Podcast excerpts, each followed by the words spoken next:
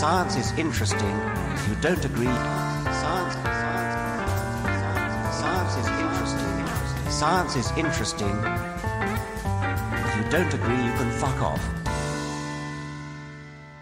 Herzlich willkommen bei Biophon. Wir tragen in diesem Podcast die großen und kleinen Faktenschnipsel aus Biowissenschaft und Forschung zusammen und verknüpfen sie mit den dahinterliegenden Grundideen. Und das machen wie immer für euch Clara, das bin ich, und und Erik, das bin ich. Herzlich willkommen. Und ihr hört Folge Nummer 36. Folge Nummer 36, so ist es. Hallo. Schön, dass ihr wieder dabei seid. Ja, wir machen das hier ungefähr alle zwei Wochen und äh, gibt es denn irgendwas aus den letzten zwei Wochen zu erzählen? Ähm, nein, es gibt tatsächlich nichts zu erzählen. Wir sind äh, heute mal wieder remote unterwegs. Also normalerweise sitzen Erik und ich uns gegenüber, wenn wir das aufnehmen. Heute machen wir das mal wieder über Internet und das ist äh, ein bisschen gewöhnungsbedürftig. Ist ein bisschen merkwürdig, ja. Wir, wir haben das schon lange nicht mehr so gemacht. Wir haben ja nur so angefangen, äh, weil mhm. wir da mitten in der Corona-Pandemie waren und jetzt äh, tun wir das mehr oder weniger krankheitsbedingt ebenfalls wieder mal genau. ausnahmsweise. Also ich bin ein bisschen erkältet, kein Corona. Ich hoffe, man hört es mir nicht an, aber im Moment ähm, ist das stimmlich, glaube ich, noch ganz gut tragbar. Ja, und insofern ist es ja auch ganz gut, dass es heute meine Folge ist. Und ähm, eine Sache müssen wir zumindest machen äh, aus den letzten zwei Wochen, nämlich uns bedanken für die viele Unterstützung, die wir bekommen haben. Wir haben ja in der letzten Folge angekündigt, dass wir jetzt äh, die Möglichkeit haben, dass man uns unterstützen kann. Ähm, und äh, das haben tatsächlich erstaunlich viele Leute getan. Vielen ja. lieben Dank dafür. Vielen, vielen herzlichen Dank. Ähm, das freut uns wirklich sehr. Und ähm, alle Informationen, die ihr dazu braucht, wenn ihr das auch tun wollt, dann äh, die bekommt ihr am Ende dieser Folge. Genau. Genau. Man kann uns eine genau. Pizza kaufen jetzt. über unseren genau, Support. Man kann uns eine, eine oder mehrere Pizzas kaufen. So Aber da es. sagen wir am Ende der Folge nochmal was dazu. Gut, wir sind bei Folge Nummer 36. Äh, das heißt, ähm, die letzte Folge war Nummer 35 und das war deine Folge, Clara. Genau, das war meine Folge. Das heißt, mir fällt jetzt die Aufgabe zu, dich zu fragen, weißt du noch, was ich dir letzte Woche erzählt habe? Letzte Folge, nicht letzte Woche. Gott bewahre. Ganz so schnell sind wir nicht Nein. mit den neuen Folgen. Aber ähm, bevor wir wahre Geschichte, True Story. Äh, bevor wir, bevor wir jetzt angefangen haben, die Geschichte, äh, die, die Folge aufzunehmen, mhm. äh, habe ich überlegt, ob ich mir einen Kaffee mache. Ah, sehr und gut. dann habe ich auf die Uhr geschaut, jetzt ist es 18.30 während wir aufnehmen und äh, habe mir gedacht, hm, nee, vielleicht nicht. Und das habe ich mir gedacht, weil du uns in der letzten Folge erklärt hast, warum das um die Zeit vielleicht eine blöde Idee ist. Es ging um Koffein, es ging um Kaffee und um andere äh, Getränke, in denen Koffein drin ist und ähm, darum, wie Koffein im Körper wirkt und was es macht. Sehr schön, sehr gut zusammengefasst. Vielen Dank. Genau darum ging es. Und das ist ein Thema, das zumindest uns beiden sehr am Herzen liegt, denn wir sind leidenschaftliche Kaffeetrinker und Kaffeetrinkerinnen. Jawohl. So wie äh, 79 Prozent aller Menschen in Deutschland, glaube ich. Ja, auf jeden Fall sehr, sehr viele. Manche trinken sehr, sehr gerne viel, Schwarztee, ja. aber Koffein ist auf jeden Fall ein gern gesehener Gast auf den Frühstückstischen der Deutschen und auch der Weltbevölkerung. Heute geht's nicht um ein Genussmittel, okay. sondern es geht um eine Gattung von äh, Lebewesen. Nicht um eine Gattung, sondern um eine Familie mhm. von Lebewesen. Weißt du schon um welche? Nö, also da sind ja sehr viele. es geht um eine Familie von Lebewesen. Okay. ich kann einfach mal blind schießen und sagen, keine Ahnung, Elefanten. Was ist ja jetzt auch. Nein. du kannst mir ja, ja noch, okay. du kannst mir ja noch einen zusätzlichen Tipp geben, vielleicht. ist es denn? Es war ein, es war ein, es war ein kleiner, es war nur ein kleiner Scherz. Okay. eine, eine kleine Schelmerei, wie man, wie man das damals sagte, als man noch so gesprochen hat. okay. Gut, egal. Gut. Ähm, wir, wir sind ein bisschen von der Rolle heute, weil wir uns äh, nicht gegenüber sitzen, während wir aufnehmen. Das ist aber nicht schlimm. Äh, es geht heute um die Gattung, ich sage immer Gattung, na doch, nee, ist na. es eine Gattung? Nee, es ist keine Gattung, es ist eine Familie. Und zwar um die Familie der Phorus Racidae. Okay. Das, Jetzt äh, sagst du aber sofort, äh, ach, die, ja. Nee, das sage ich nicht. Phorus Racidae, Phorus, also mh, was Pilziges? nee, nicht Ich habe keine Ahnung. Okay, dann, dann machen wir das mal so. Wir fangen mal äh, ganz vorn an, äh, wieder so ein bisschen mit der Geschichte. Und unsere Geschichte heute über die Forus Racidae, die beginnt mit einem Herrn, der heißt Florentino Amehinho. Okay. Amehinho war ein Naturforscher, der ursprünglich aus Italien stammte, wo er 1853 geboren wurde. In seinem 18. Lebensmonat ist er allerdings mit seinen Eltern bereits nach äh, Argentinien gezogen. Mhm. Er hat sich schon immer relativ stark für die Natur interessiert und sich viele der, der Zusammenhänge in der Natur, besonders so im Hinblick auf evolutionäre Vorgänge und äh, ihre fossilen Belege, dafür autodidaktisch beigebracht. In seiner Erwachsenenzeit hat er dann ganz viele Fossilien gesammelt. Mit der Zeit so viele, vor allem in der, in der südlichen Pampa, und in der, in der Santa Cruz-Formation so viele, dass er ähm, irgendwann die größte damalige Fossiliensammlung äh, der Welt hatte. Nicht schlecht. Die Pampa, das, äh, kennt, das Wort kennt man ja in Deutschland eigentlich, aber viele wissen wahrscheinlich nicht wirklich, was das ist. Das ist eine Graslandschaft in Südamerika, mhm. die überstreckt, erstreckt sich über mehr oder weniger ganz Uruguay, äh, große Teile von Argentinien und so einen kleinen Zipfel von Brasilien. Mhm. Da gibt's keine Bäume, kaum ähm, andere Gehölze, sondern tatsächlich nur sehr weit ausgedehnte, meistens relativ flache Grasflächen, die so steppenähnlich sind. Dort weiden übrigens auch die meisten ähm, argentinischen Rinder und, und Schafe. Dafür ist mhm. Argentinien ja bekannt. Und äh, dort hat der äh, Amehinho seine Fossilien gesammelt, dort und in der Santa Cruz-Formation. Das ist eine Gesteinseinheit, die sich vor allem so an der Ostküste Argentiniens erstreckt. Die Gesteine dort, die sind aus, aus Sand und Ton zusammengesetzt und immer wieder von so vulkanischen Ablagerungen durchzogen. Das heißt, äh, Boden lagert sich ab, äh, Vulkane brechen aus, äh, dann kommt eine Schicht äh, Vulkanasche sozusagen obendrauf, vulkanische Ablagerung, dann lagern sich wieder neue Sedimente ab ab und dann ähm, kommt es zu so einer so einer Schichtung und dort, wo diese Schichtung aufgeschlossen wird, zum Beispiel ja. durch geologische Ereignisse, da kann man das relativ gut sehen und ähm, diese, diese Schichtung ist durchaus wichtig in der Geologie. Man nennt das äh, Lithostratigraphie. Denn aufgrund dieser geschichteten Steine kann man die ähm, einzelnen Schichten jeweiligen Epochen zuordnen. Mhm. Und damit kann man äh, Fossilien, die man in diesen Schichten, in diesen Gesteinsschichten findet, relativ gut zeitlich klassifizieren sozusagen. Deswegen eignen sich die, diese Schichten relativ gut, um da Fossilien zu sammeln. Erstens, weil es da viele gibt und zweitens, weil man alleine durch die Lage schon viel über die Fossilien erfährt. Ähm, da kommen wir später noch mal ein bisschen genauer dazu. Und die äh, Santa Cruz-Formation ist jetzt so eine riesengroße Einheit von, von solch teils sehr gut aufgeschlossenen Gesteinsschichten. Mhm. Ähm, da sind Unmengen an Fossilien drin. Wir kommen später noch ein bisschen genauer ähm, darauf zu sprechen, was genau eigentlich ein Fossil ist. Die Formation ist zwischen dem unteren und dem mittleren Miozän entstanden. Das bedeutet vor etwa 16 bis 18 Millionen Jahren. Und ähm, aus dieser Zeit stammen auch die Fossilien, die man dort findet. Okay. Heute ist es eine, eine der wichtigsten Fundstellen für Fossilien weltweit. Ich weiß immer noch nicht, was Forus racidae sind und ich habe jetzt extra nicht nachgeguckt, aber ich nehme an, es geht um bereits ausgestorbene Tiere. ähm, Jein. okay, vielleicht Riesenfaultiere. Was gab's in Südamerika früher? Riesenfaultiere sind's nicht. Schade. So viel kann ich schon mal äh, verraten. Okay. Riesenfaultiere sind, sind's, äh, sind's äh, nicht. Megaterien heißen die. die Stimmt, ja, ja. Gut, äh, de, dieser äh, Florentino Amhinio, der sammelte jetzt dort zusammen, vor allem mit seinem Bruder, äh, so viele Fossilien, dass er, wie gesagt, irgendwann die größte Sammlung der damaligen Zeit äh, besaß. Und vor allem haben ihn die Säugetiere, wie zum Beispiel Megaterien des äh, mhm. prähistorischen Südamerikas, äh, interessiert. Und viele davon hat er selbst entdeckt. Vielleicht, um das mal so ein bisschen in Perspektive zu rücken, sein gesammeltes, publiziertes Werk umfasst 24 Bände mit jeweils sieben bis 800 Seiten und äh, darin sind mehr als 9000 ausgestorbene Besch äh, Tierarten beschrieben, von denen er viele tatsächlich selber entdeckt hat. Das ist ein ganz schön gewaltiges Werk, durchaus. Genau.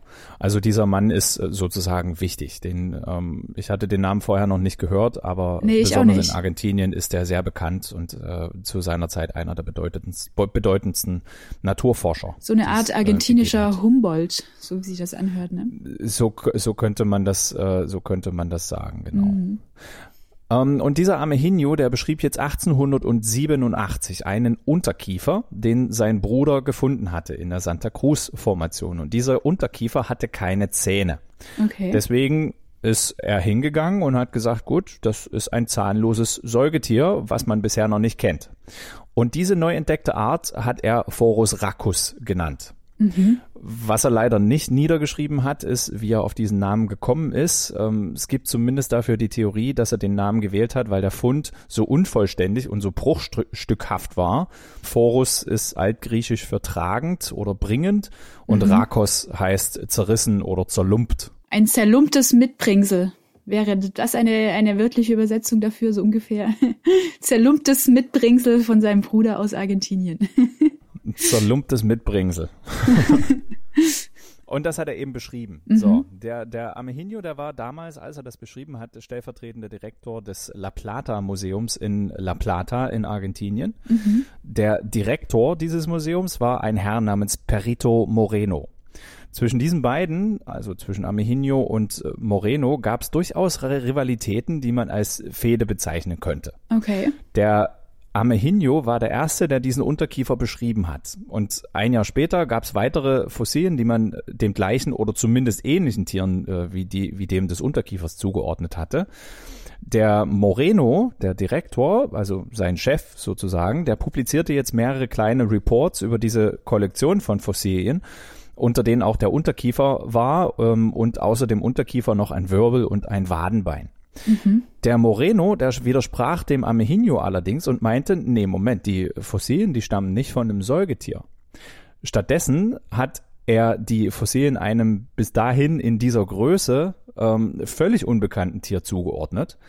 Man ging davon aus, dass die Tiere, deren Fossilien man da in Händen hielt, einen 65 Zentimeter langen Schädel hatten, relativ starke Beine und mindestens zweieinhalb Meter hoch gewesen sind. Man kannte jetzt bereits viele so große Säugetiere, weshalb man die Zuordnung äh, zu diesen, dieser, dieser ähm, Fossilien zu einem Säugetier durchaus nachvollziehen konnte. Ja. Jetzt kam allerdings der Moreno und sagt, nee, das kommt von keinem Säugetier, sondern von einem Vogel. Mm, so einem großen Laufvogel, wie ein Strauß vielleicht, ne? Mhm. Mhm. Der, ähm, der Bruder von, von Amehinho, von Florentino Amehinho, Carlos Amehinho, der die Fossilien ursprünglich gefunden hatte, der hat diese Publikationen gelesen und seinem Bruder dann geschrieben, äh, naja, du, vielleicht hat der, hat der äh, Moreno ja durchaus recht, vielleicht ist das ein Vogel. Und die Antwort äh, von Florentino war darauf, nee, du, das kann ich mir vor, kann ich mir absolut nicht vorstellen. Das würde bedeuten, dass diese Vögel heute vollständig ausgestorben sind, weil solche großen Vögel gibt's nicht. Zweieinhalb Meter hoher Vogel. Ähm, ja kennt man nicht. Das war im Jahr 1891, also vier Jahre nach der ersten Entdeckung dieser Fossilien. Und äh, der Carlos Amehinho zieht jetzt erneut los und sammelt neue Fossilien, darunter auch neue Fossilien, die äh, Forus Racos zugeordnet werden. Mhm. Und diese neuen Fossilien wiederum, die schaut sich der Florentino Amehinho jetzt an und sagt letztendlich, okay, ich gebe es zu, wir haben es hier tatsächlich mit Vögeln zu tun und nicht mit Säugetieren. Ja, der andere Idiot da hat recht. Ich gebe es ja zu. Sehr schön. Okay. man hatte jetzt also eine Gruppe von Vögeln entdeckt, die so groß waren, wie man es heute absolut nicht mehr kennt. Mhm. Deutlich größer und deutlich schwerer als alle bisher bekannten äh, Vögel, selbst die größten. Und wir kommen noch, noch zur genaueren Biologie von diesen faszinierenden äh, Tieren, von diesen Vögeln. Zumindest mal so viel Spoiler. Heute geht man davon aus, dass diese riesigen Vögel alles andere als friedliche Pflanzenfresser waren. Mhm. Wenn man sich einen Vogel vorstellt, der seiner Beute rennend nachstellt und dabei noch bis zu 2,5 bis 3 Meter groß ist, ist es auch durchaus äh, nachvollziehbar, warum man diese Tiere heute mit dem Trivialnamen Terrorvögel bezeichnet. Sehr schön. Und um die geht es heute. Um die ähm, Terrorvögel. um die, um die Terrorvögel. Das ist die erste ausgestorbene Tiergruppe, die wir uns bei Biophon genauer anschauen. Mhm bisher haben wir über, über viele ausgestorbene Sachen geredet, aber wir haben uns nie eine spezifische Gruppe genauer angeschaut. Und deswegen dachte ich mir, machen wir das mal. Und äh, deswegen dachte ich mir auch, was wir in diese Folge auch mal reinpacken, das äh, sind ein paar Informationen darüber, woher wir das eigentlich alles wissen, was mhm, wir wissen. Schön, spannend. Aber da hätte ich auch wirklich drauf kommen können, dass es um die Terrorvögel geht. Kanntest du die? Nein, ich habe original noch niemals im Leben davon gehört. Aber ich frage mich die ganze Zeit. Das geht leider sehr vielen Menschen ja, so. Ja, ja.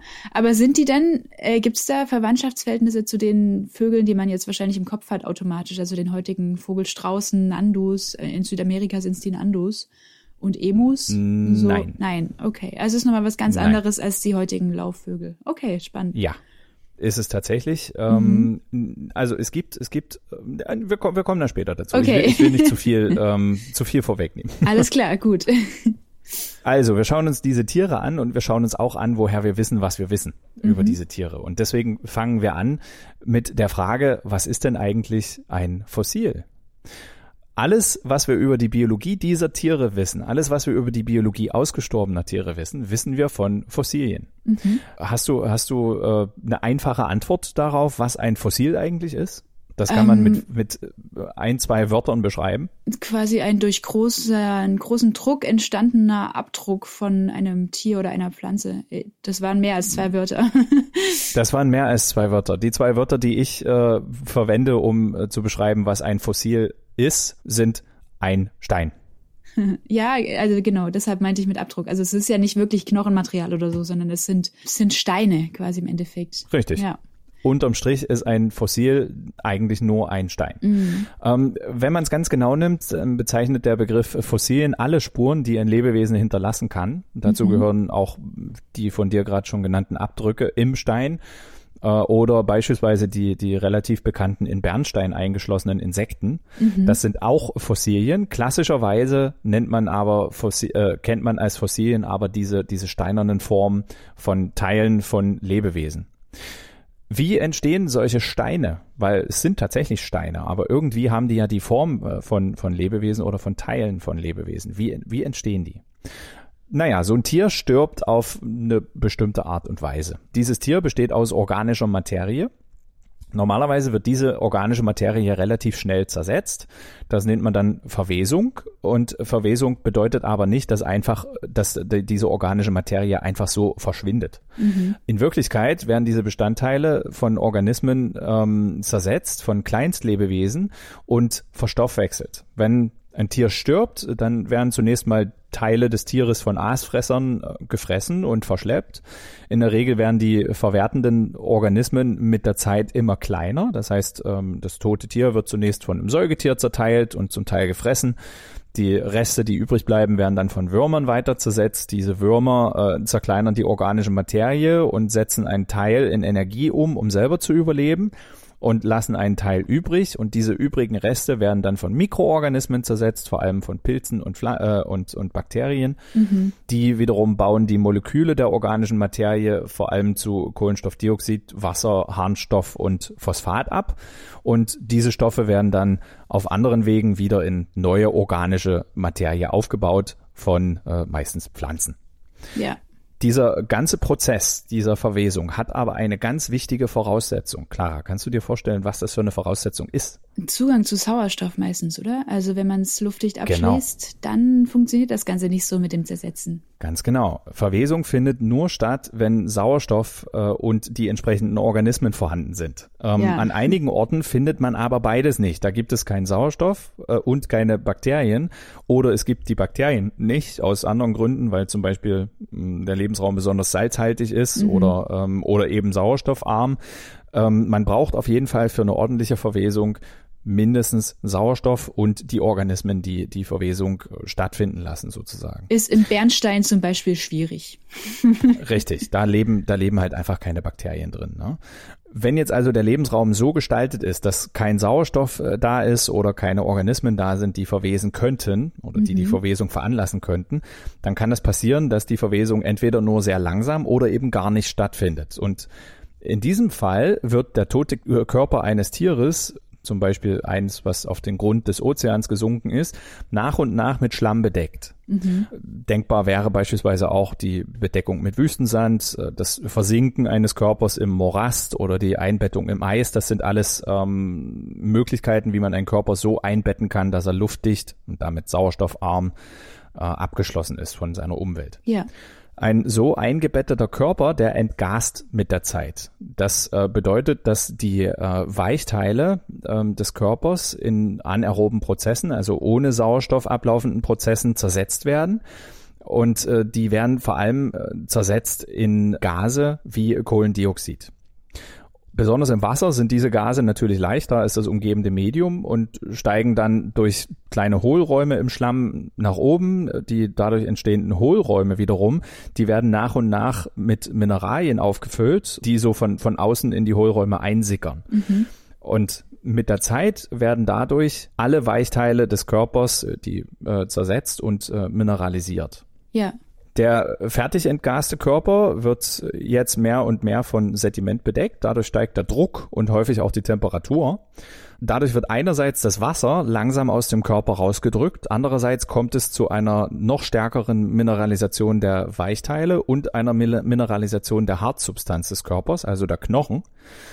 Was auch passiert wird, äh, ist, dass der Körper zusammengedrückt wird. Deswegen sind die meisten Fossilien relativ flach. Mhm. Und nach einer langen, langen Zeit kann so ein Fossil entstehen, das aus Gestein besteht, aber eben noch ungefähr die Form der damaligen, äh, des damaligen Körpers hat. Und zwar so, dass selbst kleinste filigrane Formen noch, ähm, noch erhalten bleiben in, in äh, einigen Fällen.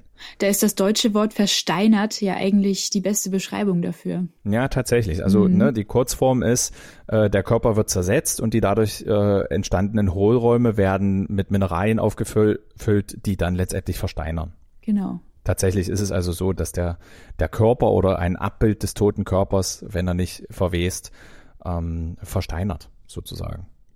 Dieser ganze Prozess ist natürlich sehr abhängig von den jeweiligen Bedingungen, die herrschen, weshalb Fossilien auch sehr unterschiedlich gut erhalten sind und nicht überall zu finden sind. Und wenn es dann aufgrund von geologischen Ereignissen dazu kommt, dass, dass es eben solche Aufschlüsse gibt, also Regionen, an denen die Gesteinsschichten mit den Fossilien freigelegt werden, mhm. dann kann es eben sein, dass wir diese versteinerten Überreste finden und dass wir die dann analysieren können. Ja, zum Beispiel, ähm, wenn sich ein, eine Gebirgskette oder sowas aufschichtet oder verschiebt. Das ist ja in der Schwäbischen Alb, glaube ich, der Fall dass sich da quasi die Schichten so abkippen und dann so wie so Bücher auf einem Stapel, den man umgekippt hat, so voneinander runterrutschen und man jetzt ganz gut die unteren Schichten eben offen liegen hat. Und dann ähm, ja, findet man eben eine ganze Menge Fossilien. Mhm. Ziemlich cool. Wir wissen jetzt also, was Fossilien sind und wie sie entstehen. Ähm, aber was sagen die uns jetzt? Was, was können wir mit Fossilien machen? Welche Fragen können wir mittels diesen Fossilien beantworten und welche können wir vielleicht nicht beantworten? Naja, grundsätzlich kann man sagen, diese Fossilien, die lernen uns alles das, was wir heute über diese ausgestorbenen Tiere wissen. Mhm. Dieses Wissen stammt eben zum allergrößten Teil von Fossilien und äh, zum Teil von Vergleichen dieser Fossilien mit den heute lebenden Verwandten dieser Tiere, die wir untersuchen. Mhm. Der Fundort der Fossilien verrät uns beispielsweise schon ziemlich viel. Anhand der jeweiligen Gesteinsschicht, in der das Fossil gefunden wird, können wir Rückschlüsse darauf ziehen, wann das Tier gelebt hat. Ja. Das hatten, hatten wir gerade schon. Ähm, dabei ist allerdings dazu zu sagen, dass diese Art der Altersbestimmung immer nur relativ zur umliegenden Umgebung funktioniert.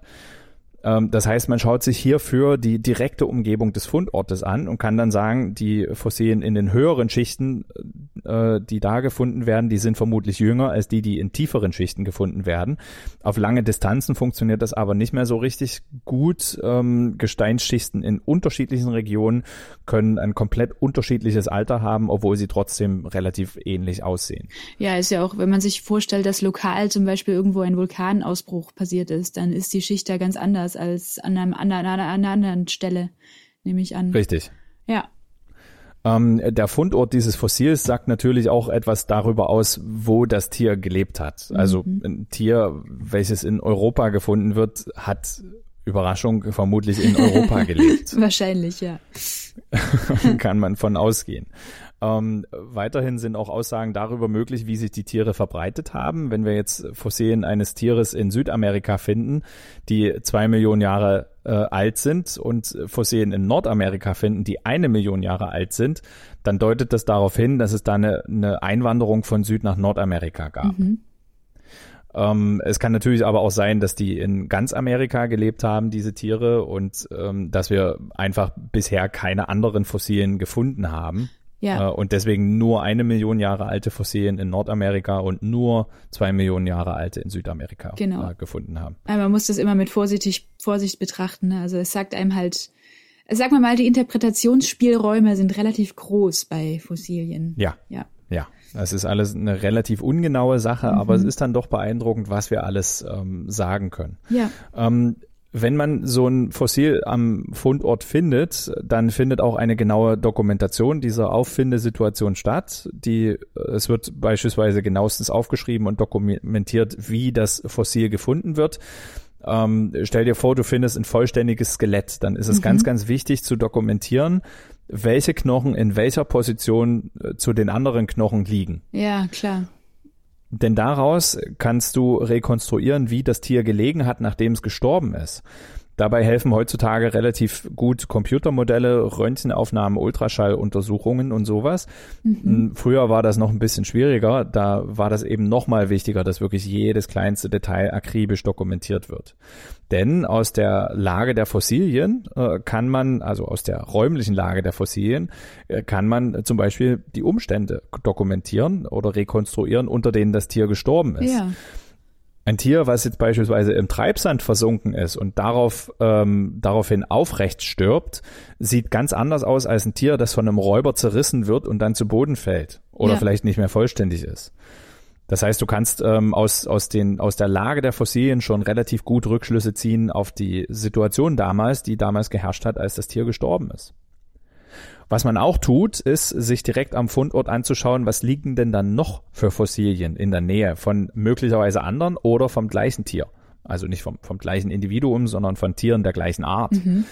Ähm, daraus kann man beispielsweise mittels statistischen Methoden abschätzen, wie groß die Population der jeweiligen Tiere war wenn man das jetzt mit allen Fossilien macht, die man da findet, mit allen Arten, kann man eine Idee von der Zusammensetzung des Ökosystems äh, bekommen, das damals vorgeherrscht hat, als diese Tiere gelebt hatten. Man weiß dann, okay, es gab so und so viele verschiedene Pflanzen, so und so viele verschiedene Tierarten in diesem Ökosystem. Daraus kann man ungefähre Nahrungsnetze und Interaktionen zwischen diesen Organismen äh, rekonstruieren und äh, weiß dann zum Beispiel, wie Räuber-Beute-Beziehungen äh, oder Konkurrenzbeziehungen ausgesehen haben könnten und solche Sachen. Ja, total cool. Oder so Sachen wie, ähm, ist das ein Einzelgänger gewesen oder eher ein Tier, das in der Gruppe lebt? Wahrscheinlich, wenn man ganz viele genau. von einer Sorte auf einer Stelle findet. Ja. Genau. Mhm. Und wenn man, oder ist das ein Herdentier, ja. Äh, ist das, ähm, gab es einen Geschlechtsdimorphismus, also gab es Unterschiede zwischen Männchen und Weibchen. Ähm, solche, solche Dinge kann man alleine von der, von der äh, Aus, Auffindesituation schließen. Ja. Das ist schon, das ist schon ziemlich cool.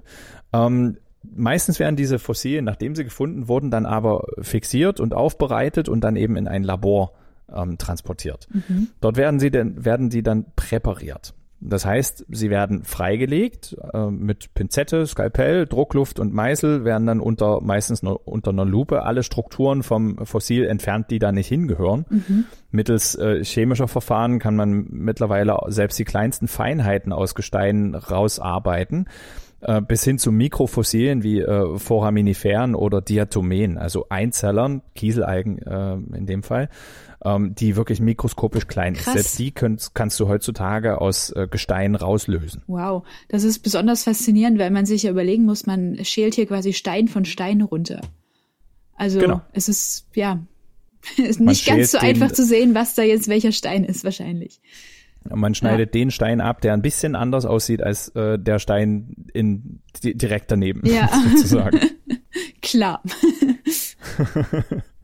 Wenn man jetzt damit fertig ist, dann wird das Fossil dokumentiert. Das wird beispielsweise gezeichnet oder fotografiert, ähm, mikroskopiert und eben genauestens untersucht.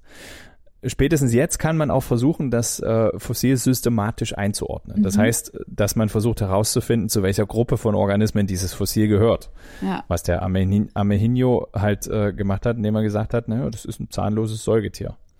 Natürlich ist es umso einfacher, er hatte nur einen Unterkiefer, äh, umso vollständiger und umso besser der Zustand des Fossils ist. Klar. Ein komplett vollständiges Skelett ist meist relativ gut einordnenbar, äh, während einzelne Teile eines Skeletts eher schwierig zuzuordnen sind. Und er hatte damals eben nur diesen Unterkiefer. Die ähm, Einordnung erfolgt dabei meistens im Vergleich mit bekannten Fossilien oder mit ähm, im Vergleich zu lebenden Arten. Und spätestens, wenn man ungefähr weiß, zu welcher Gruppe das Fossil gehört, kann man sich daraus, äh, kann man sich daran machen, das Fossil selbst zu rekonstruieren. Also man versucht dann auf Grundlage dessen, was man hat, auf das zu schließen, was man nicht hat. Ähm, bei vollständigen Skeletten ist das relativ äh, einfach, aber wenn man nur einen Unterkiefer hat, dann hat man halt nur die Möglichkeit, das bis zu einem gewissen Grad abzuschätzen äh, und sich auszumalen, wie der unbekannte Rest ausgesehen haben könnte. Da, Vielleicht. Da kann hm? dann auch einiges an Variationen passieren. Also es könnte ja auch ein sehr kleines Tier mit einem sehr großen Kopf und Unterkiefer gewesen sein. Da ist ja quasi alles möglich. Oder genau, theoretisch wäre das möglich, deswegen ist es auch eine sehr ungenaue Sache. Ja, Aber ja. zumindest kann man es versuchen. Man könnte beispielsweise sagen, naja, bei anderen Vertretern dieser Gattung ist das Verhältnis zwischen Unterkiefer und Oberkiefer so und so. Mhm. Das heißt, wenn unser Unterkiefer so und so lang ist, müsste der Oberkiefer so und so lang sein. Daraus ergibt sich, dass der Schädel eine Größe von x hat. Ja. Rein mechanisch muss demzufolge die Wirbelsäule ungefähr so und so aufgebaut sein, damit sie diesen Schädel tragen kann. Und auf die Art kann man Stück für Stück für Stück versuchen, den gesamten Organismus zu rekonstruieren. Ähm, später macht man aus diesen Daten auch eine Lebendrekonstruktion, also ein Bild, wie das Tier tatsächlich ausgesehen haben könnte. Mhm. Aber nochmal, das ist alles eine enorm ungenaue ähm, Sache. Ja.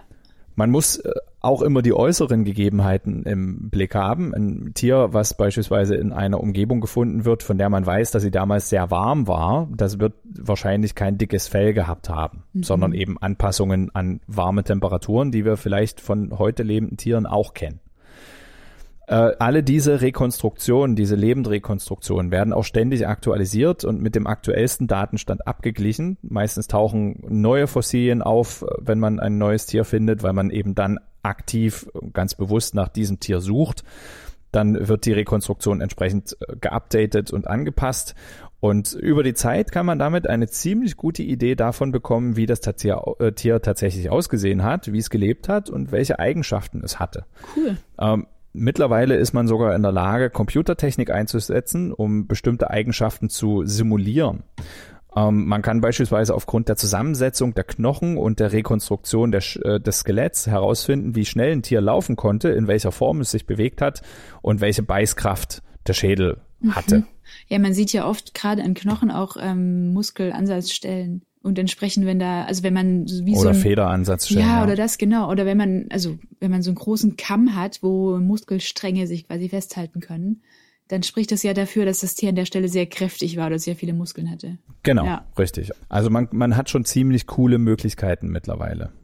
Das sind alles nur ein paar Beispiele dafür, wie Fossilien dafür sorgen können, dass wir ein besseres Bild davon bekommen, wie Flora und Fauna damals ausgesehen haben könnte. Und natürlich gibt's da noch viel, viel, viel, viel mehr, was man mit Fossilien tun kann. Ich wollte nur zumindest mal so ein ungefähres Bild äh, vermitteln, was man mit den gefundenen Fossilien macht und woher wir diese ganzen Dinge über ausgestorbene Organismen wissen, denn mhm. wir können ja nicht nachgucken, wie die wirklich ausgesehen haben. Äh, und diese Untersuchung, die man mit Fossilien so anstellt, die hat man auch mit den bisher gefundenen Fossilien der Terrorvögel angestellt. Und im Folgenden schauen wir uns mal an, was man anhand dieser Fossilien rausgefunden hat, wie die Terrorvögel so gelebt haben könnten. Okay. Beginnen wir vielleicht mal mit dem Lebensraum und mit der Zeit, in der diese Tiere gelebt haben. Mhm. Gelebt haben die Terrorvögel vor etwa 35 Millionen Jahren bis vor etwa 18.000 bis 12.000 Jahre. Wow, das, das ist ja ein riesig langer Zeitraum. Das ist erstens ein relativ langer Zeitraum und 18 bis 12.000 Jahre ist auch noch gar nicht mal so lange her. Ja. Für die, für die Geologen unter uns in Epochen, das ist vom Oligozän bis ins obere Pleistozän. Klar. Ja, lag mir auf der Zunge. Klar. Wusste ich. Ja.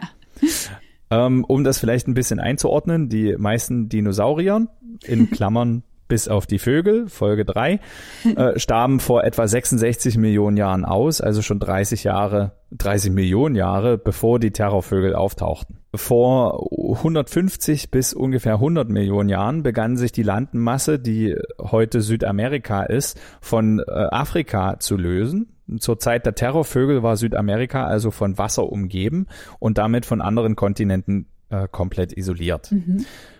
Während die Terrorvögel lebten, gab es Perioden, die wärmer waren, als, als es jetzt ist, aber es gab auch welche mit kälteren Temperaturen. Meistens war es ein bisschen kälter. Die ähm, Flora dieser Zeit, also die Pflanzen, zeichneten sich vor allem dadurch aus, dass die Angiospermen, das sind die Bedecktsamer, ähm, grob gesagt alle Pflanzen mit Blüte, äh, immer weiter in alle möglichen Lebensräume ausbreiteten. Und die hatten mhm. zu dieser Zeit so, so ihren, ihren Siegeszug sozusagen und haben angefangen, die Erde zu übernehmen sozusagen.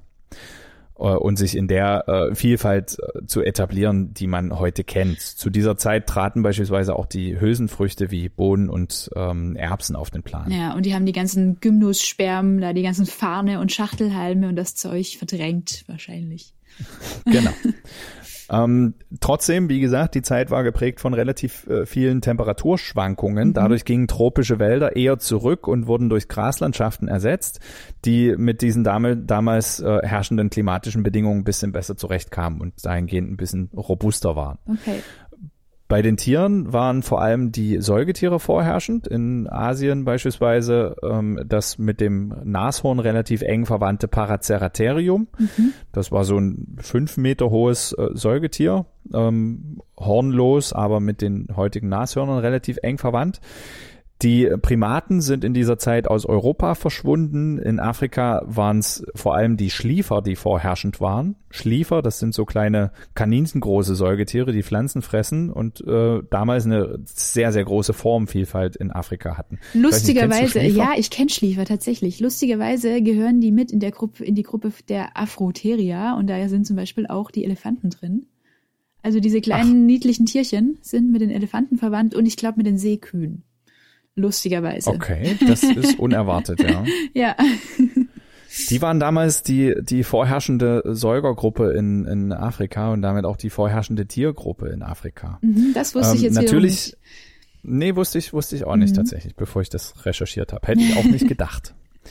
Ähm, Raubtiere gab es damals ebenfalls. Äh, nennenswert sind äh, in Eurasien und Nordamerika vor allem die sogenannten Kreodonten. Das, äh, die umfassen eine ganze Reihe von Raubtieren, die äh, Schwestergruppen zu den heutigen Hunden, Katzen und Bären bilden. Okay. Dieses, dieses Taxon der Kreodonten ist heute nicht mehr gültig. Das ist eher eine veraltete Bezeichnung sozusagen, aber innerhalb dieses äh, heute nicht mehr gültigen Taxons unterscheidet man die Hundeähnlichen und die Katzenähnlichen. Zu den ersteren, zu den Hundeähnlichen gehört beispielsweise der relativ bekannte äh, Hyenodon. Das ist ein Hyänenähnliches Tier. Aha. Die Katzenähnlichen umfassen Tiere, die zwar mit den heutigen Katzen äußerlich Ähnlichkeiten haben, aber nicht wirklich mit denen näher verwandt sind. Mhm. Ne, diese Tiere, die waren äh, die Top-Prädatoren in Asien, Europa und Nordamerika. Der bekannte Säbelzahntiger Smilodon, der war zu dieser Zeit noch nicht da. Der kam erst äh, bisschen später, vor etwa zwei Millionen Jahren und hat sozusagen die äh, Terrorvögel noch so ein bisschen mit angekratzt, Aha. zeitlich gesehen kommen wir später noch mal ein bisschen dazu. Ich wollte gerade danach fragen, weil das das einzig prähistorische katzenähnliche Tier ist, das mir bekannt ist. Das kennt, das kennt man, das ne? Kennt Smilodon man, ja, ja. ist dann doch relativ äh, stark bekannt, ja. Mhm. Aber wie gesagt, die haben zusammengelebt, aber nur eine, eine, relativ kurze Zeit. Aber da kommen wir später noch mal ein bisschen genauer drauf zu sprechen. Äh, in Südamerika waren die Top-Prädatoren äh, eben unsere Terrorvögel zu der Zeit. Während in ähm, Amerika, in Europa und in Asien äh, vor allem die Kreodonten die Top-Prädatoren waren. Schauen wir uns vielleicht als allererstes mal die Systematik äh, dieser Terrorvögel an. So ein kleines bisschen Einordnung kann ja nicht schaden. Das stimmt, ja. Ganz so einfach ist das nicht, die einzuordnen. Man ging früher davon aus, dass sie zu den Laufvögeln gehören, die wir heute auch schon mal angesprochen haben. Ja. Ähm, die heute lebenden Laufvögelfamilien, kriegst du die alle zusammen? Äh, die Familien, naja, weiß ich nicht. Aber auf jeden Fall. Vier Stück. Genau, die prominentesten sind äh, Strauße, Nandus, Emus und wahrscheinlich Kiwis. Jawohl. Ja? Und eine, eine, ah. eine fehlt noch. Sind insgesamt fünf tatsächlich. Ach doch, fünf. Warte mal, warte, warte, warte, warte. Kasuare. Richtig. Haha. Nicht schlecht. Strauße, Nandus, Emus, Kiwis und Kasuare. Das sind die heute lebenden Familien an Laufvögeln, äh, zu denen man ursprünglich die Terrorvögel auch gezählt hat. Ja, logisch. Aus ja. naheliegenden mhm. Gründen. Seit 1899 aber weiß man, das ist schon relativ früh, ja. dass die ähm, relativ eng mit den Seriemas verwandt sind. Ach, das ähm, weiß ich natürlich auf Anhieb wieder, was das ist für ein Tier. Keine Ahnung. äh, Seriemas, da kann ich gleich mal ein bisschen spoilern, das sind Tiere, die heute noch leben in Südamerika. Und ähm, wie auch die Seriemas gehören die Terrorvögel demzufolge zu den Kranichen. Ah, okay. Ja. Äh, innerhalb dieser Gruppe, innerhalb dieser Gruppe der Kranichvögel formen sie eine Ordnung gemeinsam mit den Seriemas, die man Caramiformes nennt. Mhm. Und diese Ordnung enthält eben nur zwei Familien, eben die Seriemas und diese ausgestorbene äh, Familie der Terrorvögel oder Phorus racidae. Cariamiformes heißen die übrigens, nicht Caramiformes, Cariamiformes. Äh, zu diesen Phorus racidae äh, gehören jetzt, je nachdem, wen man fragt, etwa 14 bis 18 Gattungen. Äh, die kleinste dieser Gattungen hieß Psilopterus. Äh, Im Vergleich mit den anderen äh, Terrorvögeln ist die tatsächlich eher schmächtig. Die Mhm. Vögel waren in Anführungsstrichen nur 70 bis 80 Zentimeter groß Oh ja, winzig. und werden auf ein Gewicht von in Anführungsstrichen nur 5 Kilogramm geschätzt. Ja, ganz kleine Vögelchen, quasi Spatzen. Und nur auch in dem Zusammenhang, dass die Größe von äh, vom Boden bis zum Kopf, äh, also nicht die Schulterhöhe, sondern die Scheitelhöhe ähm, gemeint ist. Ja.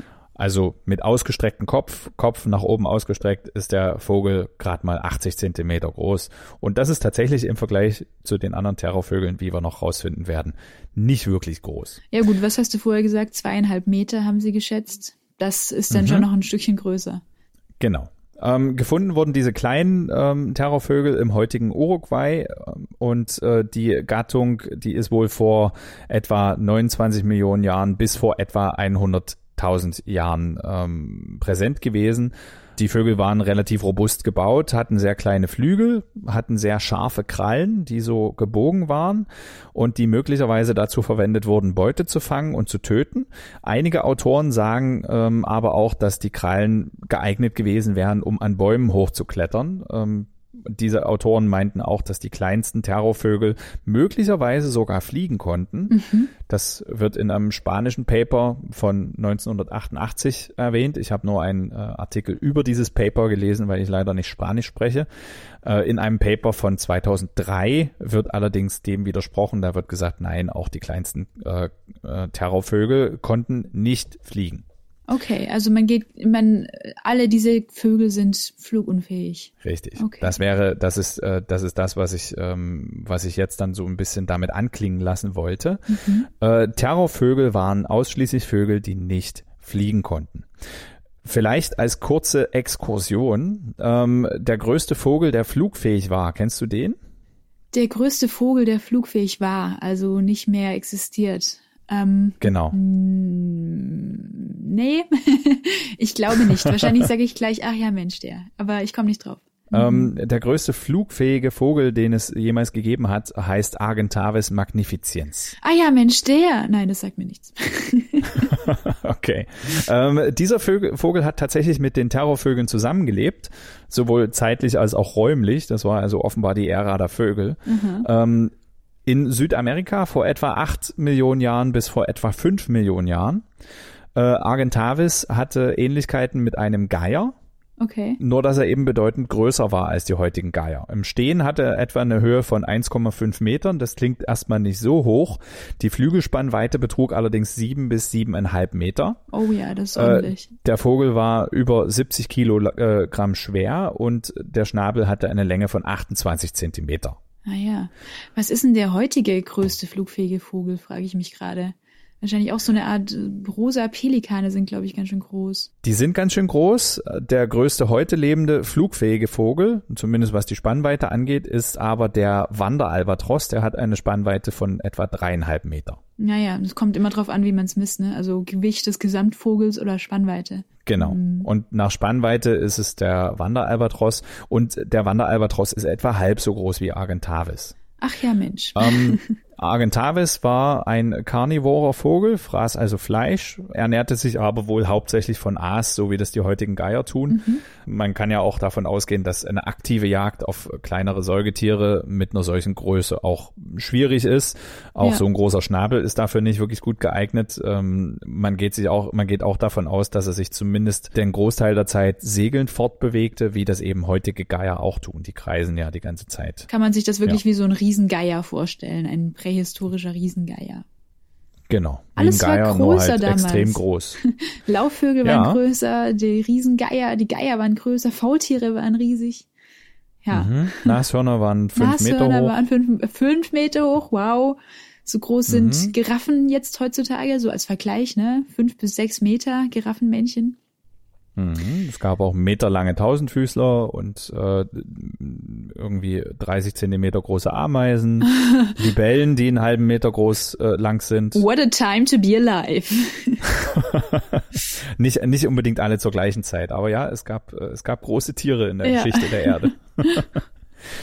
Gut, ähm, dieser kurze Ausflug zu den, zu den größten flugfähigen Vögeln soll vor allem verdeutlichen, dass die Terrorvögel eben nicht geflogen sind. Ähm, das sieht man schön, wenn wir mal vom kleinsten Exemplar der Familie zum größten Exemplar der Familie kommen. Das größte Exemplar innerhalb der Terrorvögel heißt Calican. Die Gattung Calican besteht nur aus einer einzigen Art und besonders viele Fossilien, muss man dazu sagen, haben wir zu dieser Gattung bisher nicht. Okay. Wir haben lediglich einen Schädel ohne Unterkiefer, ein Stück des Mittelfußes äh, und ein Zehenknochen. Den Unterkiefer hat Florentino. Muss man fragen. Nee. Der gefundene äh, Schädel ohne Unterkiefer ist 71 Zentimeter lang und läuft von oben gesehen äh, von hinten nach vorn spitz zu. Ähm, der Hinterbereich, hintere Bereich ist dabei 44 Zentimeter breit. Der Schnabel macht mehr als die Hälfte des Schädels aus. Äh, 40 Zentimeter äh, ist, der, ist der Schnabel groß. Der biegt sich am Vorderende von der Seite gesehen stark nach unten und ist damit so nach unten hakenförmig. Wie so ein Tukan-Schnabel ein bisschen. Na, wobei, die sind nicht so hakenförmig, ne?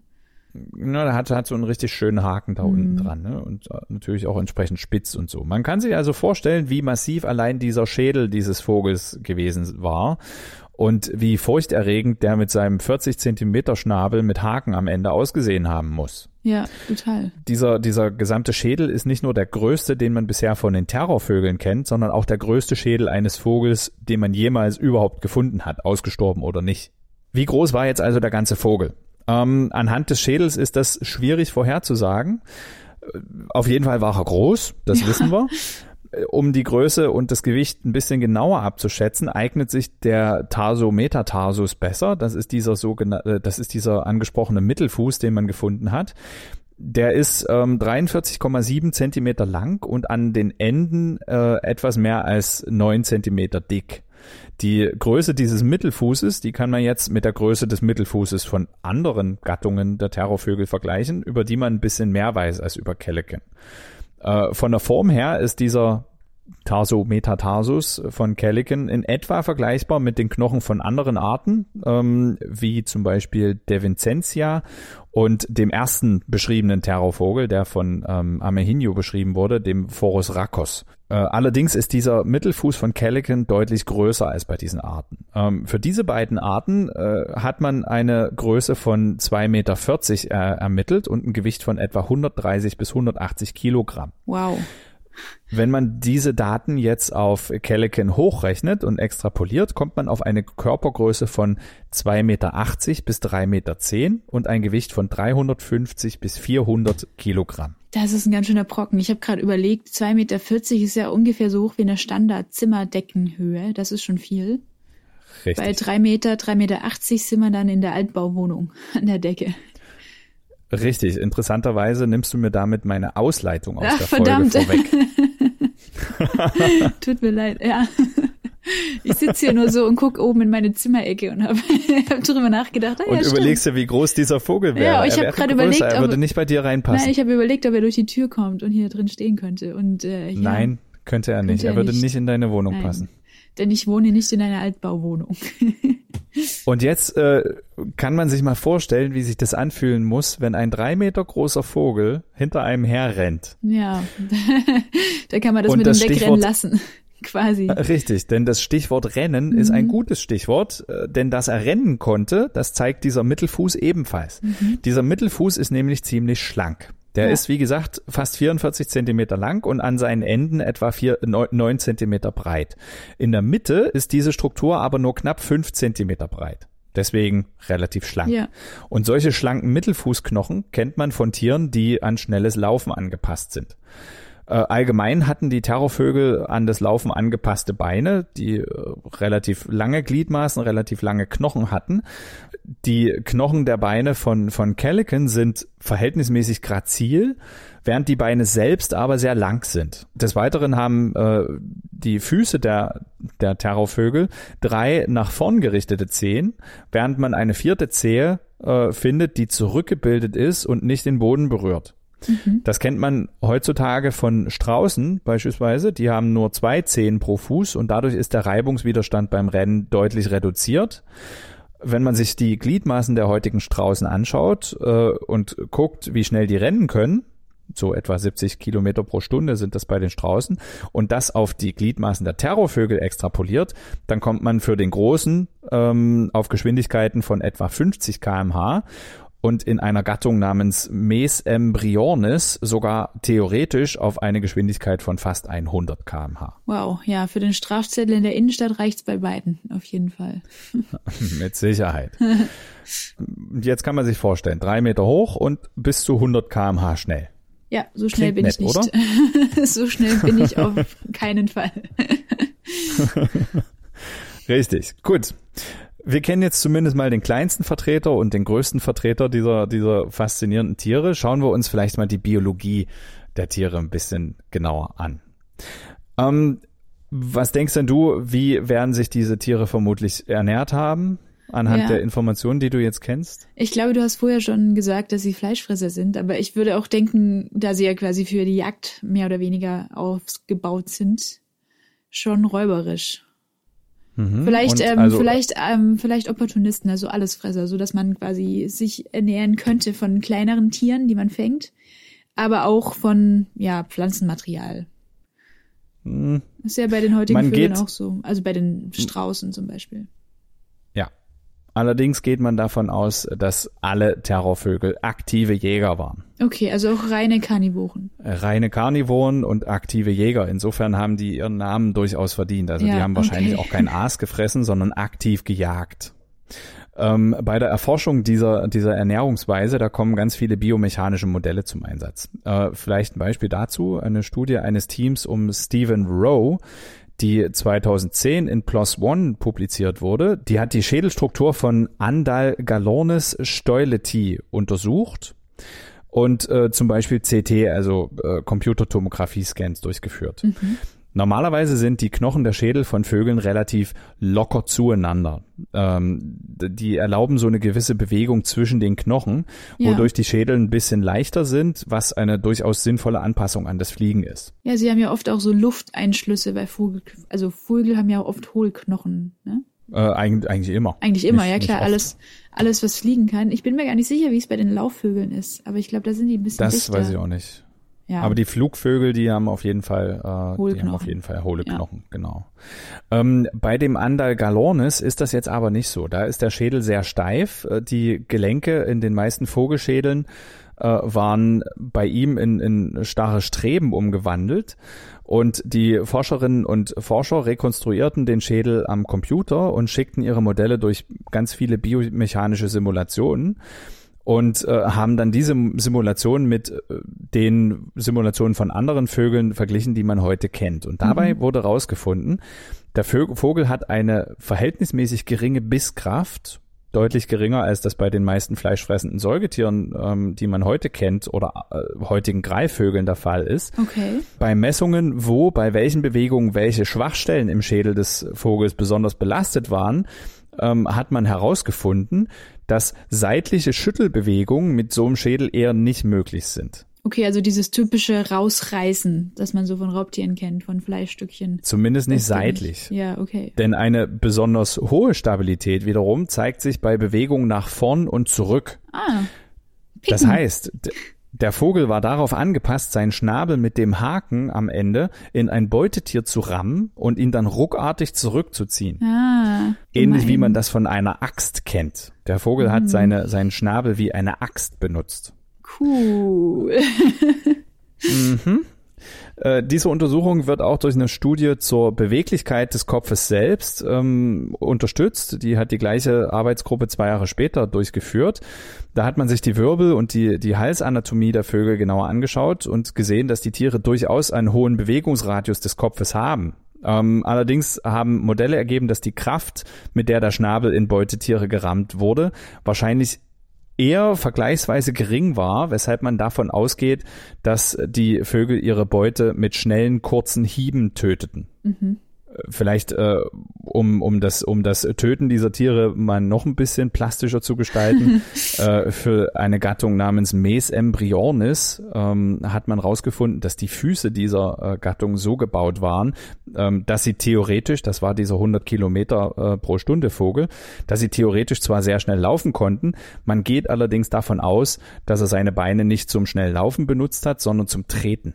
Ja, okay, mit den ähm, Krallen. Genau. Möglicherweise hat er damit Tritte verteilt. Äh, theoretisch könnte dieser Vogel eine Trittkraft entwickeln, die dem dreieinhalbfachen seines Körpergewichts entsprochen hat. Ähm, uh. Dieser Vogel gehört zu den eher kleineren Terrorvögeln. Man schätzt ihn auf etwa 70 Kilogramm, aber äh, das dreieinhalbfache von 70 Kilogramm, das reicht locker, um potenziellen Beutetieren erhebliche Knochenbrüche zuzuführen. Auf jeden Fall.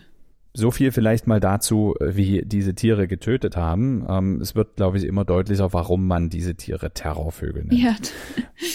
Vielleicht ein kleiner Disclaimer. Äh, es gibt weitere relativ ähnliche Vögel, zumindest optisch, wie zum Beispiel Gastornis. Ähm, die lebten aber etwas früher als Terrorvögel und wurden in Europa gefunden. In Europa gibt's keine Terrorvögel, gab es keine Terrorvögel. Mhm. Ähm, bei denen gibt es aufgrund der Zusammensetzung der Knochen durchaus Hinweise darauf, dass sie Pflanzen gefressen haben. Ähm, einige Artikel bezeichnen diese Tiere aber ebenfalls als Ter äh, Terrorvögel. Ähm, das tun aber meistens eher weniger die Fachartikel als vielmehr die, die Tageszeitungen, nicht die wissenschaftlichen Artikel sozusagen. Denn tatsächlich gehören diese Vögel zu einer ganz anderen Gruppe von Vögeln, nämlich zu Gänsevögeln. Während die Terrorvögel ja Kranichvögel sind mhm. oder waren. Ähm, damit haben die nicht viel mit den Terrorvögeln zu tun, auch wenn Zeitungen diesen Begriff gern synonym verwenden. Wenn jetzt also einer nachschaut, äh, und rausfindet, hey, die Terrorvögel, die sind gar nicht so äh, so schrecklich, wie man sie immer darstellt. Genauso ähm, schreiben nämlich einige Zeitungen, dass die Terrorvögel eigentlich friedliche Pflanzenfresser waren. Äh, ja, allerdings ähm, sind diese friedlichen Pflanzenfresser, von denen man da spricht, eben keine Terrorvögel. Naja, man muss denen zugutehalten, dass es sich natürlich hervorragend für eine Überschrift eignet, dieser Name Terrorvogel. Wenn man dann auch noch sagen ja. kann, na ja, der war gar nicht so schlimm, umso besser. Richtig. Gut, äh, diese Eigenschaften, die weisen darauf hin, dass die Terrorvögel zu ihren Lebzeiten also die unangefochtenen Top-Prädatoren in ihren Ökosystemen waren. Man stellt sich mal vor, wie sich das anfühlen muss. So ein drei Meter großer Vogel, der in irrer Geschwindigkeit hinter einem herrennt und äh, versucht mit seinem 40 Zentimeter langen Schnabel äh, auf einen einzuhacken wie mit einer Axt. Man könnte dann sagen, äh, es ist dann doch ganz gut, dass die ausgestorben sind. genau, das könnte oder man aber wahrscheinlich das? auch über Riesenfaultiere sagen. Oh, Moment, oder sind sie das? Wenn du schon so fragst, wahrscheinlich nicht. Äh, die, die meisten von ihnen sind's. Warum das weiß man nicht so genau. Wir haben in der letzten, in der vorletzten Folge aber bereits den Isthmus von Panama kennengelernt. Äh, vor 2,8 äh, Millionen Jahren äh, ist diese Landbrücke zwischen Süd- und Nordamerika entstanden und wahrscheinlich hat die etwas damit zu tun, äh, dass die Terrorvögel ausgestorben sind. Ah, die ja. Landbrücke, die führte zum großen amerikanischen Faunenaustausch. Auch da hatten wir kurz drüber gesprochen. Ja. Äh, dadurch wanderten einerseits die Terrorvögel nach Nordamerika ein Deswegen werden einige Fossilien auch in Nordamerika gefunden. Andererseits wanderten aber andere Tiere nach Südamerika ein und mischten dort die Ökosysteme so richtig auf. Äh, in Nordamerika entstand kurz nach dieser Verbindung ähm, ein Topräuber, den man eben heute kennt und den wir schon mal angesprochen haben, nämlich Smilodon. Jawohl. Der Säbelzahntiger. Und da haben die Vögel doch nicht mehr so viel entgegenzusetzen gehabt. Vielleicht zu Smilodon nochmal ganz kurz. Äh, der Name Smilodon ist ein bisschen passender als der Name Säbelzahntiger, denn mit Tigern hat äh, der Säbelzahntiger nicht wirklich was zu tun. Auch wenn er äußerlich so aussieht, besteht da keine Verwandtschaft zwischen diesen zwischen diesen Tieren. Ähm, jedenfalls, Smilodon wanderte nach Südamerika ein. Das ist auch nachgewiesen. Äh, man geht davon aus, dass die Terrorvögel in Nordamerika ein ganz anderes Ökosystem vorgefunden haben, als sie es gewohnt waren. Ähm, gleichermaßen gab es in Südamerika plötzlich einen Räuber, der den Terrorvögeln ihre Position an der Spitze streitig machte. Möglicherweise waren das solche Faktoren, die letztendlich zum Aussterben der Terrorvögel geführt haben. Ähm, die letzten Funde werden auf so 12.000 bis 18.000 Jahre datiert. Damit sind die Tiere verhältnismäßig jung und trotzdem weiß man nicht so wirklich, warum sie ausgestorben sind. Bei den Dinosauriern weiß man es relativ gut, bei den Terrorvögeln hat man nicht so wirklich eine Ahnung. Okay. Aber beantworten wir doch vielleicht mal die Frage, die wir gerade so ein bisschen aufgeworfen haben. Sind sie denn alle ausgestorben? Eine rhetorische naja, Frage, ja die wahrscheinlich mit Nein beantwortet wird. Richtig. Ich hatte ja von den meisten gesprochen. Ja. Äh, um das mal mit äh, in Michael Crichtons Worten zu sagen, das ist äh, der Autor, der Jurassic Park geschrieben hat, etwas hat überlebt. oh Gott. Nein, es ist, ist, ist gar nicht so schlimm. Und wir haben auch schon mal ein bisschen drüber gesprochen. Im heutigen Südamerika, vor allem in der Pampa, da lebt eine Familie von Vögeln, die man Seriemas nennt. Ach sehr. Äh, diese Gruppe ist, wie gesagt, die Schwestergruppe der Terrorvögel und damit besteht zwischen diesen beiden Gruppen eine sehr nahe Verwandtschaft. Äh, einige sagen, Seriemas sind Terrorvögel. Mhm. Ähm, die Gruppe der Seriemas besteht aus zwei Gattungen. Das sind einmal die äh, Kariyamas, das sind die Rotfuß-Seriemas und die Chungas, das sind die Schwarzfuß-Seriemas. Ich gehe mal stark davon aus, dass die sich in ihrer Fußfarbe unterscheiden. Wahrscheinlich. Ähm, die Vögel sind so ungefähr 90 Zentimeter lang und 1,5 Kilogramm schwer, also nicht ganz so groß wie die Terrorvögel, ähm, halten sich fast ausschließlich am Boden auf, können aber sehr kurze Strecken fliegen. Fliegen halt nur nicht besonders gut, relativ unbeholfen und auch nicht gern. Aber wenn man sie aufschreckt, äh, tun sie das manchmal. Die haben sehr lange Beine und diese sehr langen Beine, die erlauben es ihnen bis zu 70 Kilometer pro Stunde schnell zu laufen. Naja. Ähm, wie bei den Terrorvögeln, drei Zehen. Die vierte Zehe ist kleiner, nach oben gebogen und mit einer sichelförmigen Klaue versehen. Das äh, kennt man heutzutage auch nicht von allzu vielen Vögeln. Das stimmt. Der Schnabel ist ähnlich wie bei den Terrorvögeln vorn nach unten zu so einem Haken gebogen. Ähm, bei diesen Vögeln ist der Gesang wohl sehr charakteristisch. Ich wollte den eigentlich jetzt mal hier einspielen. Ähm, das kann ich allerdings nicht mehr. Das äh, ist ein Nachteil von, äh, von der Unterstützung, die wir, die wir äh, jetzt eingerichtet haben. Denn man könnte jetzt argumentieren, dass wir durch diese Spendenmöglichkeit mit dem Podcast keine Non-Commercial-Lizenzen mehr nutzen können. Und oh. die Aufnahmen dieser Vögel, die ich gefunden habe, sind eben unter einer Creative Commons Non-Commercial Lizenz. Und damit können wir die leider nicht benutzen. Aber äh, ihr dürft, ihr könnt es euch gern mal anhören. Ähm, es klingt wie so ein Schnattern. Man mhm. könnte es mit, also weiß ich nicht, vielleicht eine Möwe oder sowas äh, vergleichen. Äh, ist auf jeden Fall sehr interessant, äh, relativ durchdringend und oftmals kilometerweit zu hören in ähm, Südamerika. Witzig, ich habe mir gerade Bilder von äh, den Terrorvögeln angeschaut und danach von den Seriemas. Und die Terrorvögel sind ja wirklich so also wahrscheinlich ist da auch etwas Fantasie in der Darstellung, aber sehen sehr gefährlich aus mit diesem riesen Schnabel, äh, sehr bedrohlich. Und dann kommen diese Seriemas, die fast schon niedlich sind. Ein bisschen aussehen wie so kleine Bachstelzen oder sowas. Zumindest, wenn man mhm. das einfach mal bei Google eingibt. da dachte ich mir jetzt ja. auch gerade so, ach Mensch, ja, das ist also aus euch geworden. Ein bisschen was ähm, von den Terrorvögeln ist aber auch noch hängen geblieben. Die Seriemas, die ernähren sich vor allem von kleineren Tieren wie Insekten oder kleinen Säugern mhm. ähm, und Reptilien wie äh, Schlangen. Ja. Ähm, diese schlingen sie entweder im Ganzen runter oder sie zerhacken sie mit ihrem Schnabel. Was man auch beobachtet wird, äh, beobachten kann, ist, wie sie kleine Tiere in den Schnabel nehmen und dann so lange gegen Steine schlagen, bis die kleinen Tiere tot sind. Und dann werden sie zerhackt.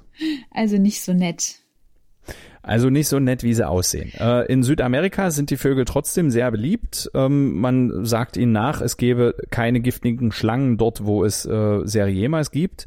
Das finden die Menschen dort natürlich super. Und mhm. es gibt sogar Berichte davon, dass die Vögel von Menschen aufgezogen werden und ähm, gemeinsam mit Hühnern gehalten werden damit, äh, das tut man, da die Seriemas die Eigenschaft haben, Laute von sich zu geben, wenn Gefahr droht. Ah ja. Das heißt, wenn sich ein Räuber der Hühnerherde, nennt man das Herde? Nee. Wie ja. nennt man das bei Hühnern? Gruppe. Gute Frage. Ja, wir nennen es jetzt einfach mal Hühnerherde. Das ist eine schöne Alliteration. eine Herde Gut, Hühner. Hühnerherde. Und wenn sich dieser Herde Hühner äh, ein Räuber nähert, dann warnt der Seriema die Hühner.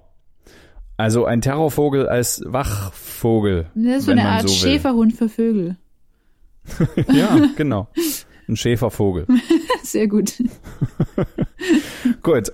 Mit den Seriemas gibt's also durchaus heute noch enge Verwandte der Terrorvögel, die sonst außerhalb der paläontologischen Community eher unbekannt sind. Mhm. Das gilt sowohl für die Terrorvögel als auch für die Seriemas. Ähm, und um das zu ändern und die Terrorvögel ein bisschen bekannter zu machen, äh, habe ich diese Folge heute äh, ausgewählt, denn äh, wenn auf unserem Planeten mal drei Meter große, schnell rennende Vögel gelebt haben, die mit ihrem Axtschnabel Beutetiere erlegten, dann finden das vielleicht noch andere Menschen außer mir äußerst interessant. ähm, viel wissen wir leider nicht über die Tiere, aber ich hoffe, ich konnte sie zumindest mal so kurz ein bisschen vorstellen. Und damit bin ich auch schon am Ende der Folge über die Terrorvögel und äh, darüber, was uns Fossilien nicht nur über diese spannende Tiergruppe, sondern auch über generell ausgestorbene Tiere verraten können. Und ähm, die Take-Home-Messages dieser Folge äh, wären wie folgt. Erstens, wenn etwas ausgestorben ist, dann haben wir meistens nur Steine, äh, die uns etwas über die Biologie dieser ausgestorbenen Tiere verraten. Diese Fossilien, die haben wir aber mittlerweile so gut äh, zu lesen und zu analysieren gelernt, dass wir enorm viel aus ihnen rekonstruieren können. Teilweise bis hin zu weitgehend vollständigen Ökosystemen. Zweitens, auf unserem Planeten lebten mal Vögel, die so groß waren, dass man, äh, und das habe ich so, so ausformuliert, das steht hier tatsächlich drin, dass man äh, mindestens die Deckenhöhe einer Altbauwohnung brauchen würde, um sie als Haustiere zu halten. Ich weiß, wie du denkst. Wobei das, wobei die Haltung als Haustier angesichts der Biologie der Tiere wohl keine so gute Idee wäre. Nee. Und drittens, diese Terrorvögel, die sind zwar ausgestorben, aber etwas hat überlebt. Die Seriemas mhm. im heutigen Südamerika sind zwar kleiner, aber ähm, äh, auf dieser kleinen Skala aufgrund ihres Hakenschnabels, ihrer Sichelklauen an den Füßen und aufgrund des Umstandes, dass sie 70 Kilometer schnell, äh, pro Stunde schnell laufen können, aber nicht weniger beeindruckend. Das stimmt, vor allem wenn man eine Schlange ist, dann immer noch sehr gefährlich. Mhm. Sehr schön. Vielen Dank für diese Folge. Das äh, ist ja ein Gebiet, in das wir uns sonst noch gar nicht so sehr oft verirrt haben. Und wenn, dann eher du. Paläontologie. Deswegen wollte ich genau. da mal genau. rein, ja. Sehr gut. Ja, ich fand es echt spannend, ähm, weil gerade Vögel ja nicht das ist, was einem einfällt, wenn man über Top-Prädatoren nachdenkt. Ne? Meistens kommen einem dann so Dinge wie große Säugetiere, vielleicht noch Reptilien, Dinosaurier in den Sinn.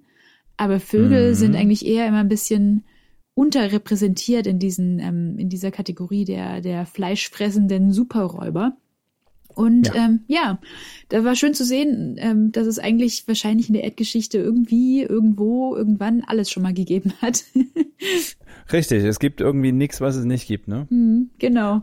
Und ähm, ich finde es ich find's tatsächlich spannend, weil, wie gesagt, drei Meter große Vögel und kaum einer kennt sie. Ja, ja, das stimmt, ja. Und Dinosaurier, ne? Jeder kleine, jedes kleine Kind oder viele kleine Kinder haben ein Lieblingsdino.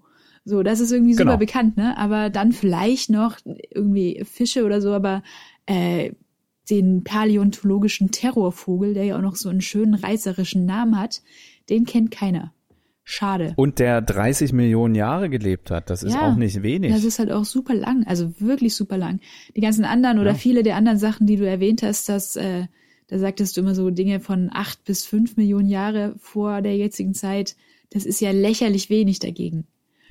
Richtig. Ja. Und deswegen dachte ich mir, wird es vielleicht mal Zeit, den Terrorvögeln mal zumindest eine Sehr kleine schön. Bühne zu geben, äh, auch wenn wir nicht allzu viel wissen. Ein kleines bisschen wissen wir dann doch. Ich finde es auch ganz spannend, ähm, gerade bei Paläontologie und bei Fossilien, dass das ja durchaus ein Feld ist, wo wir quasi die endgültige Antwort auf unsere Fragen, wie hat dieses Tier gelebt, wie hat es ausgesehen, wie war die Biologie, äh, also schon in der Natur der Sache begriffen, niemals rausfinden werden.